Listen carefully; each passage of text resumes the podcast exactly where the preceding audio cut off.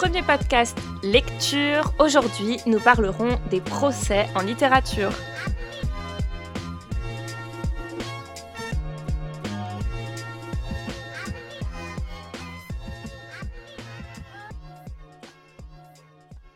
Bonjour à tous et à toutes. Aujourd'hui, je vous propose un nouveau format de podcast, des lectures d'extraits d'ouvrages, classiques et moins classiques, et quelques réflexions sur ces textes. On commence ce premier podcast lecture avec un thème passionnant, la justice et les procès en littérature. Nous sommes habitués aux séries policières américaines où l'on juge des serial killers à la Cour suprême. Moins spectaculaire, la justice française a toutefois de quoi fasciner. Les acteurs des procès, c'est-à-dire les avocats généraux, les avocats de la défense ou de l'accusation, les juges et enfin les jurés, s'y réunissent pour raconter une histoire et ce qui est particulièrement intéressant, c'est que le langage, la parole, est au cœur de cette machine judiciaire. Je vous propose d'écouter d'abord un monument de la littérature française, un extrait des Misérables de Victor Hugo, paru en 1862. L'affaire durait depuis trois heures. Depuis trois heures, cette foule regardait plier peu à peu, sous le poids d'une vraisemblance terrible, un homme, un inconnu, une espèce d'être misérable, profondément stupide ou profondément habile.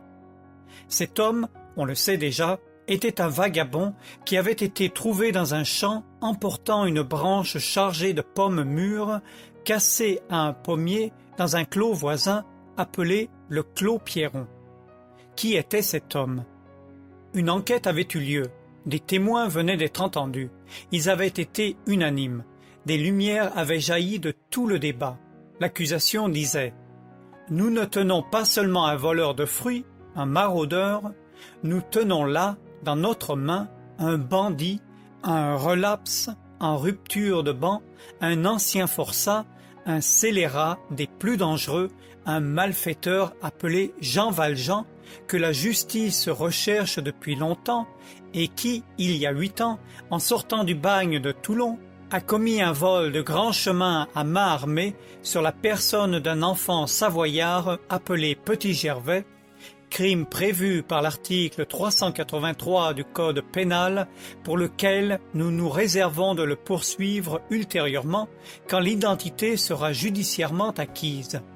Il vient de commettre un nouveau vol, c'est un cas de récidive. Condamnez-le pour le fait nouveau. Il sera jugé plus tard pour le fait ancien. Devant cette accusation, devant l'unanimité des témoins, l'accusé paraissait surtout étonné. Il faisait des gestes et des signes qui voulaient dire non, ou bien il considérait le plafond. Il parlait avec peine, répondait avec embarras, mais de la tête aux pieds, toute sa personne niait. Il était comme un idiot en présence de toutes ces intelligences rangées en bataille autour de lui et comme un étranger au milieu de cette société qui le saisissait.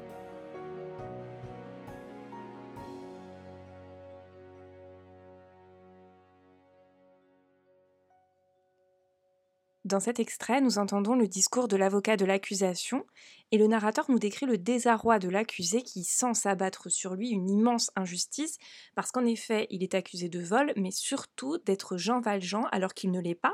Il s'appelle Champmathieu et il est innocent. Ce que met en scène Victor Hugo ici, c'est l'impuissance de celui qui n'a pas la parole. En effet, le procès montre des avocats éloquents qui maîtrisent un langage euh, que ne comprend même pas l'accusé.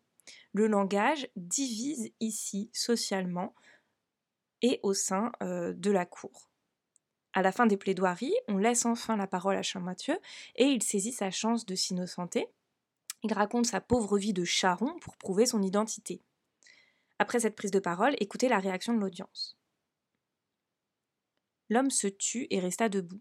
Il avait dit ces choses d'une voix haute, rapide, rauque, dure et enrouée, avec une sorte de naïveté irritée et sauvage. Une fois, il s'était interrompu pour saluer quelqu'un dans la foule. Les espèces d'affirmations qu'il semblait jeter au hasard devant lui lui venaient comme des hoquets, et il ajoutait à chacune d'elles le geste d'un bûcheron qui fend du bois. Quand il eut fini, l'auditoire éclata de rire. Il regarda le public et voyant qu'on riait, et ne comprenant pas, il se mit à rire lui-même. Victor Hugo, dans cette scène de procès, montre un vrai personnage de misérable, comme vous pouvez l'entendre dans le titre, c'est-à-dire un pauvre homme que l'on nie ici jusque dans ses mots. Ce n'est que parce que Jean Valjean est présent au procès et qu'il se dénonce que Champmathieu sera innocenté. Si cet aspect social, voire discriminant du langage vous intéresse, euh, je pense que le livre d'Annie Ernaux Laplace vous intéressera. Elle, y parle de son père, euh, enfant d'ouvrier et commerçant en Normandie, et du décalage qu'il y a entre l'éducation de ses parents et son éducation à elle, qui deviendra professeur de français et qui étudiera à la Sorbonne à Paris. Le deuxième texte est extrait du roman de Karine Thuil, Les choses humaines, paru en 2019. Dans ce roman, inspiré de l'affaire dite de Stanford de 2016, elle imagine un jeune garçon d'une famille très influente accusé de viol par une jeune femme issue d'un milieu modeste. Les deux personnages sont tout à fait honnêtes.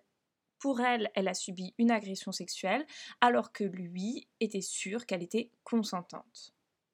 Le procès fictif, que euh, l'écrivaine situe toutefois dans un contexte réaliste, en plein mouvement MeToo et euh, en pleine affaire Weinstein, prend une ampleur médiatique qui les dépasse. Ce roman nous place dans la position de juré, nous avons toutes les cartes en main, et chaque nouvelle déclaration, chaque nouvelle plaidoirie nous fait pencher d'un côté puis de l'autre. Je vous laisse en découvrir un extrait.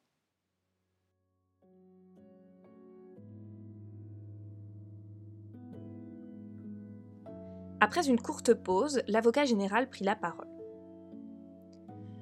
Je ne suis pas sûre d'y arriver. Ce sont les premiers mots de mademoiselle Wiesmann à cette barre. Elle a eu honte. Elle a craint de ne pas être crue, de ne pas arriver à raconter l'indicible. Elle a eu peur.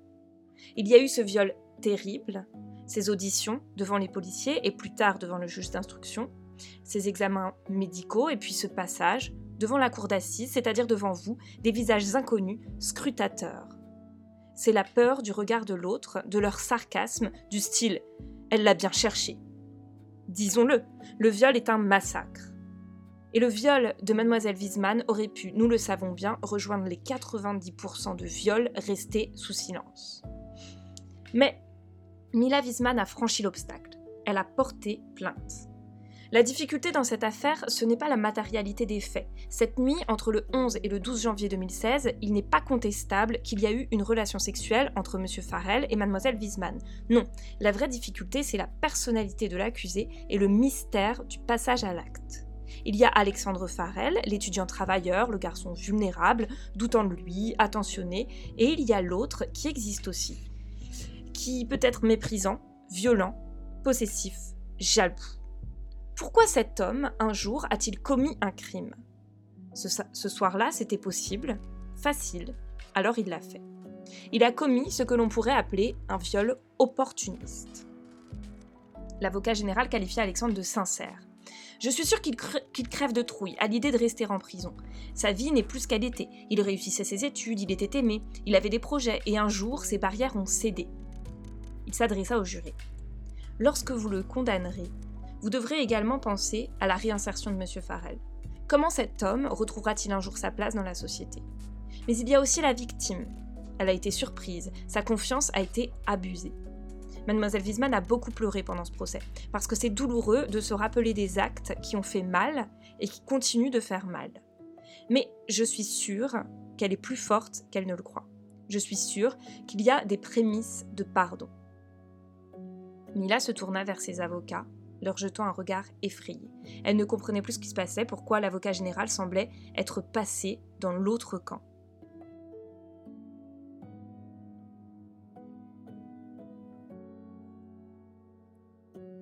Ce roman montre l'importance du langage sur la réalité. Ce sont ici les mots qui ont le pouvoir de condamner Alexandre Farrell, les mots encore qui peuvent permettre à la victime du viol de guérir, les mots maniés par les avocats comme des armes dans cette arène qu'est le tribunal.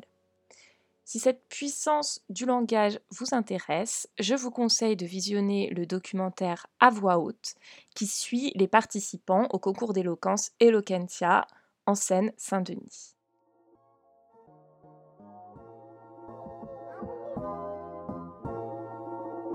Merci de m'avoir écouté, j'espère que ce nouveau format de podcast vous a plu, je vous souhaite une bonne fin de journée, au revoir